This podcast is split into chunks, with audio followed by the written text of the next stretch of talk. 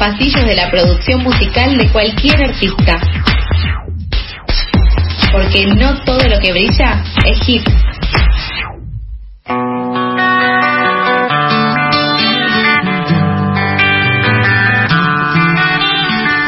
Hay un destino que no tiene pruebas, por eso esta historia puede que muera con una verdad olvidada en tu memoria.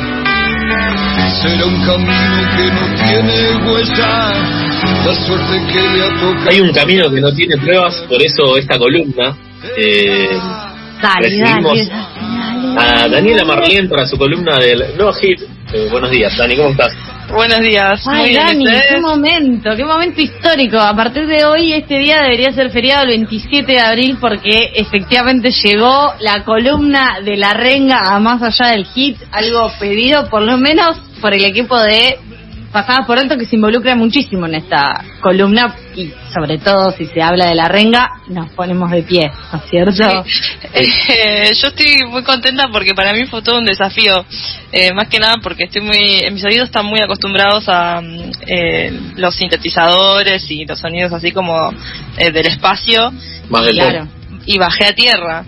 Claro, es que me gusta que estás en un rincón de las sierras con esa foto que tenés en el, en el fondo de tu Google Meet. Eh, quienes Donde nos están escuchando, claro, quienes, quienes están escuchando, les comentamos nuevamente que estamos haciendo eh, radio a distancia y desde distintas plataformas para cuidarnos, pues la pandemia no terminó. Y también para quienes nos están escuchando ahora y recién se enganchan y recién enganchan la columna Más allá del hit, les contamos que Danu es eh, quien se mete a hacer una investigación muy profunda y, muy prolífica también en distintas bandas o solistas de distintas músicas. Y bueno, después de la trilogía de las últimas tres columnas, eh, que tuvimos Serena, Gilda y Nati Oreiro, después de eso nosotros decíamos para dónde va a salir. Y bueno, hoy nos trae esta propuesta superadora de ir más allá de los hits de la renga, nada más y nada menos. Sí, sí, sí, yo cada vez que la termino me pasa lo mismo, digo, ¿no? Como a dónde será mi, mi escucha para la próxima semana. Pero bueno, esta vez estuvo súper divertido. Eh, elegí la banda La Renga porque me parece una de, eh, una de las bandas de rock que más como hitazos tiene, eh, súper populares y también mucha frase, ¿no? Como mucha cosa escrita en mochila, mucha remera, mucho tatuaje. Sí. Mucha Mucho mística. tatuaje, Mucho sí. mural. Mucho Sí. moral. Mucha- Somos los mismos de siempre, loco. Es Mucha bandera de cancha también, mucha, porque tiene esa cosa como eh, popular, ¿no? De, de- cercana a los barrios y eso Claro. se siente mucho en un montón de espacios. Sí, una de las cosas que, que estuve que estuve investigando, bueno, salió cuando estuve investigando, es ese concepto de rock barrial, ¿no? Porque, mm, bueno, así como está el, el género de rock, también surgen como distintos estilos y el rock barrial de repente se autodefine como tal. ¿Y cuáles son las características, digamos? Como que tener un barrio, o sea, es como Claro. que to- Claro. tocar en, bueno, en, eh, en este caso la renga nace de, de una tocada en cortando la calle en Año Nuevo, en el barrio de Mataderos. ¿Qué más barrial que eso? Claro, me parece que va por ahí un poco. Y es una tradición que, que mantuvieron un par de años de, de tocar ahí en el barrio para, para su gente.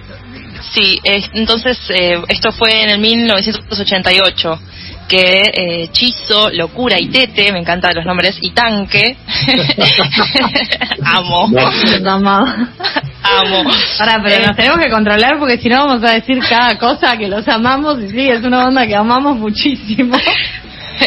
Eh, bueno, eh, esta banda nació en 1988, así tocando en la calle. eh, sus influencias son Creedence, Vox Day, eh, Los Abuelos de la Nada. Otra banda que de la cual me gustaría hablar más adelante. Amo. eh, que forman un poco de, de la parte de nuestro folclore, ¿no? Como, como país, podríamos decirlo. Digamos, es una de las bandas que, que, que más llegada ha tenido y que también la he visto mucho en, en- en los medios, digamos. Yo me acuerdo de ver publicidades de sus recitales en la televisión cuando iban a tocar en los, en los en los estadios.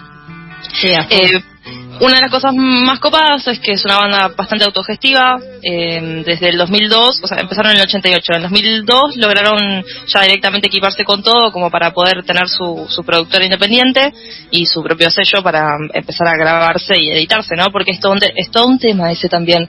Componer, tocar, grabar, masterizar, digamos, son todos procesos que es un montón hacerlo entre ellos y sin embargo lo han logrado. Es jodida la, la jodita, justamente. Sí. Eh, eh, bueno, y también no, eh, te sumo a eso como gestionar, eh, si bien, bueno, eh, trabaja con una productora y demás, eh, pero gestionar a, a, su, a su gusto la cuestión de los recitales, ¿no? Que por eso también se da esta situación de que es una de las bandas que te invita a viajar, porque, bueno, más allá de que estuvo mucho tiempo sin poder tocar en Capital Federal, tocó después de 10 años eh, en Huracán en 2017, eh, siempre, bueno, toca en Córdoba, eh, toca, bueno, había tocado en Gualeguaychú, eh, lugares, Pergamino, lugares que te invitan como a trasladarte algo similar a lo que sucede con el indio, Navarro, pero así. una frecuencia, claro, Navarro, Bragado. Sí, y, son, y también sus canciones hablan mucho sobre tomar rutas. Eh, me da mucha ternura porque este look así como de rockero, motoquero y toda la onda así como ro rotosa y cortajeada, eh, tiene una canción que se llama Caricia de, de asfalto, algo así, bueno, no sé si la letra era que decía Caricia de asfalto y era toda una canción de amor a la moto. Y de, sí, hizo una analogía sí. de cómo la rueda acaricia el asfalto, básicamente. Sí, claro. eh, bueno, antes tenían otras bandas, eh, Chizo tenía una banda... Eh, Tanque tenía una banda que se llamaba Nepal y Chizo tenía eh, otra banda y después se unieron que se llamaba Cólera y eh, decidieron formar después la renga entre Amigis y Hermanis. Eh, vamos a pasar a la primera recomendación ya directamente para escuchar eh, su primera grabación que fue en 1991, el disco que se llama Esquivando Charcos, eh, que tiene hits como Voy a bailar a la nave del olvido. Increíble. y eh, Blues de Bolivia. Que y... no se puede pasar a la, la, radio Blues de Bolivia, digamos. ¿No? No, porque es demasiada apología al delito, ¿no? Es, es muy fuerte. No sé claro. si el delito, el consumo, pero consumo. es muy, me parece un poco, no, no da mucho lugar a la interpretación. Digamos. No, no, es bastante lineal, pero bueno, creo que eso, igual es muy bueno. creo disco. que eso es una de las características del rock real, ¿no? No dar lugar a la imaginación, sino describir lo que ves en el barrio. Claro. Así que bueno, vamos a pasar a la primera que se llama Embrolos, Fatos y Paquetes.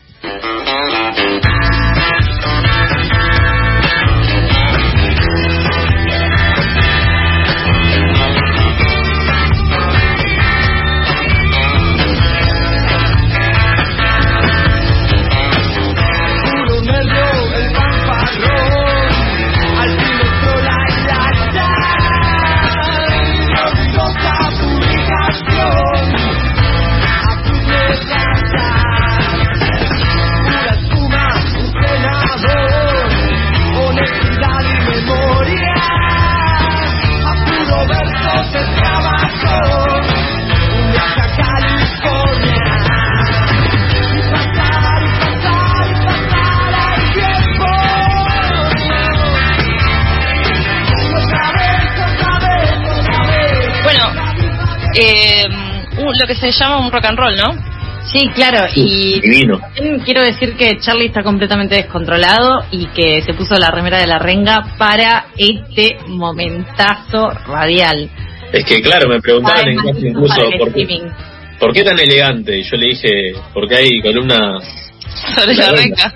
Yo quiero decir que eh, es un buen momento para recordar que tenemos medios de comunicación que pueden mandar un mensaje de WhatsApp al 11 6710 3758 o escribirnos un mensaje a arroba pasadas por alto en Instagram o arroba pasadas radio en Twitter porque eh, no somos los únicos que aman la renga. Queremos fundar una nación. ¿Dónde están? Sí, quere queremos saber qué piensan y además eh, debatir, ¿no? Porque son conclusiones que tal vez yo saco de lo que veo en las entrevistas o en los documentales. Estuve mirando por YouTube que hay un documental que se llama Poder, que no termino de entender ni de dónde sale, digamos, si lo hizo un fan, si tiene partes de Match Music, tiene parte de recitales, tiene eh, testimonios de personas que habían viajado para los para los redes, digamos, como eso, es un, un, descontrol. Y la parte 1 falta, hay como 15 partes, pero la 1 la cancelaron. No tenés introducción ni, ni, crédito.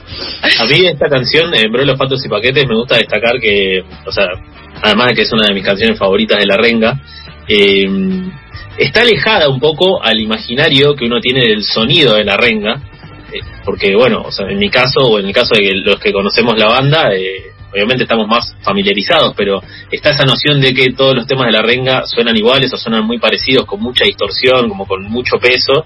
En cambio, esta canción eh, es bastante más amena y hasta Sí. con un mensaje muy interesante en su letra.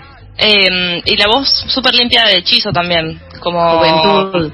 Sí, pero una cosa sí, Azul. o sea, está impostada esa voz, digamos, es, es, un, es un efecto que se le da con, con su intención, digamos, no, no, o sea, es una forma de, de colocar la voz, que, que está buenísima, me parece súper particular porque es, un, es una marca de la banda que es muy reconocible, digamos. Voz ronca. Pero la voz ronca. ¡Qué aparte, hombre! Es, es gracioso. Quiero saber en- qué es embrolo, qué es embrolo, ¿por qué, por qué están siguiendo como si nada, como si, como todo el mundo sabe qué significa embrolo, fatos y paquetes? Lo busqué, lo busqué en brolos, no lo encuentro, para mí es embrollo, pero en otro idioma.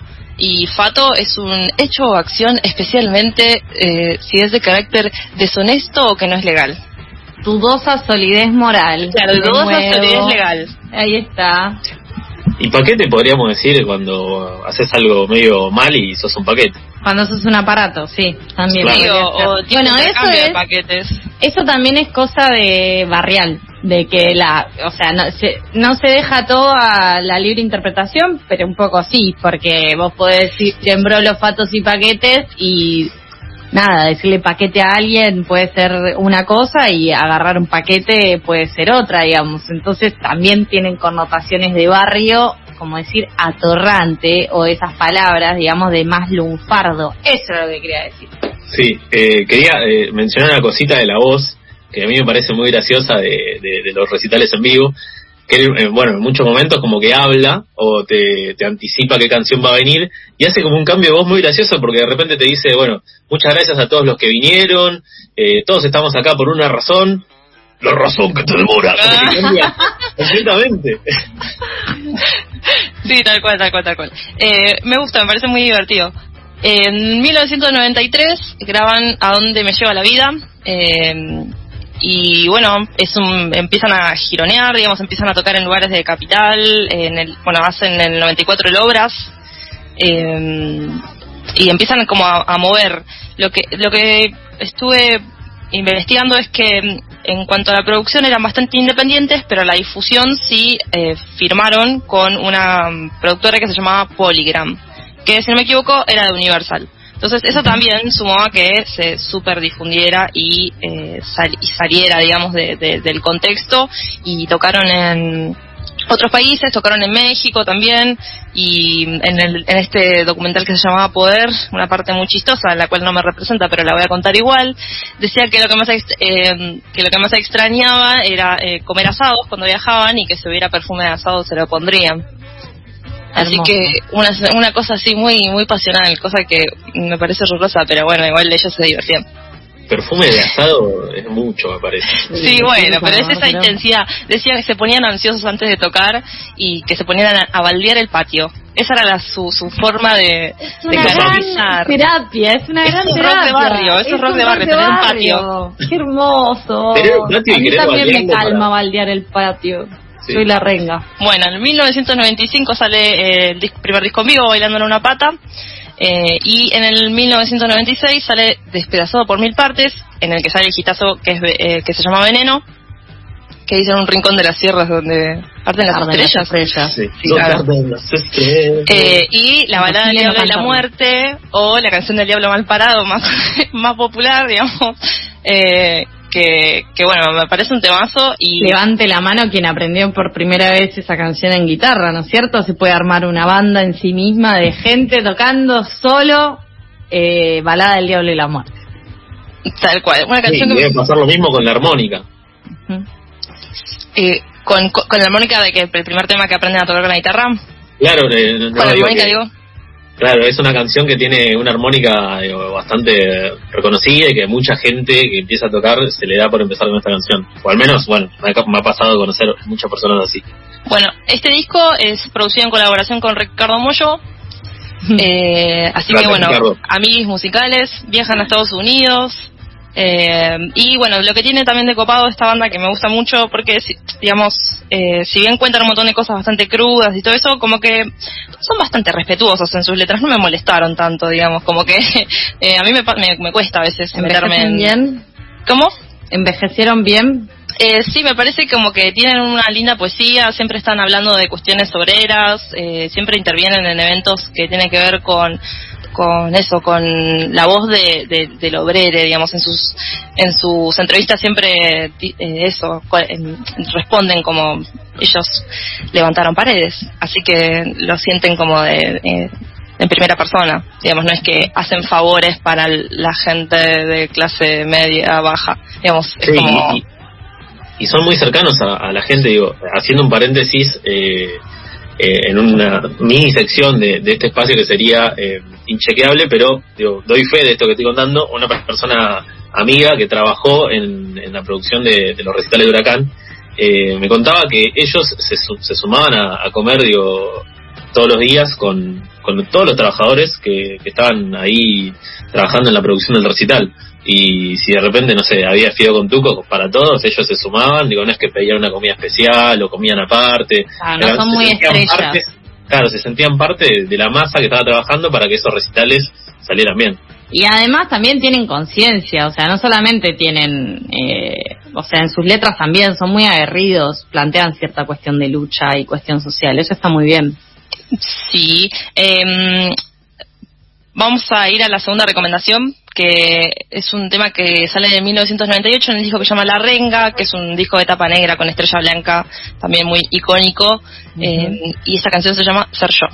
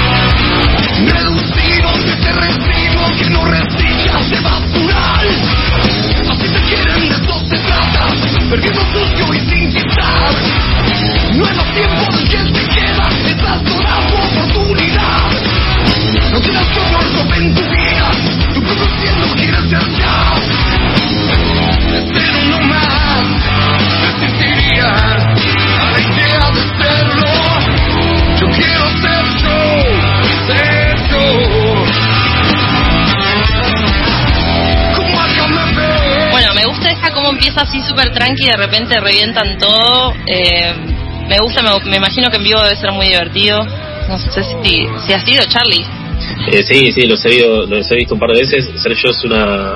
Así todo, mira, te diría que es una de las más tranquilas, así que imagínate cómo es el resto del recital. Porque no podés estar eh, saltando hasta las rodillas todo el tiempo. Estas son las que te ayudan a mantenerte como en un movimiento, pero no te hacen frenar el ejercicio de un recital, ¿no es cierto? Ay, cómo extraño ir a un recital. bueno, eh, esto es en 1998, 2000 sacan La esquina del infinito, eh, que sacan un tema que se llama Panic Show, que dice Hola a todos, yo soy el león. Hermoso. Eh, como para refrescar la memoria. Después en el 2001 sale el DVD y CD en vivo, insoportablemente vivo. Increíble también y en el 2003, Detonador de Sueños, voy a pasar a la tercera recomendación. En el disco este sale La razón que te demora. Ese es el, como el, el hitazo. Y esta canción, eh, aviso, es eh, ruidosa, pero me, me pareció como súper power. Así que vamos con la tercera.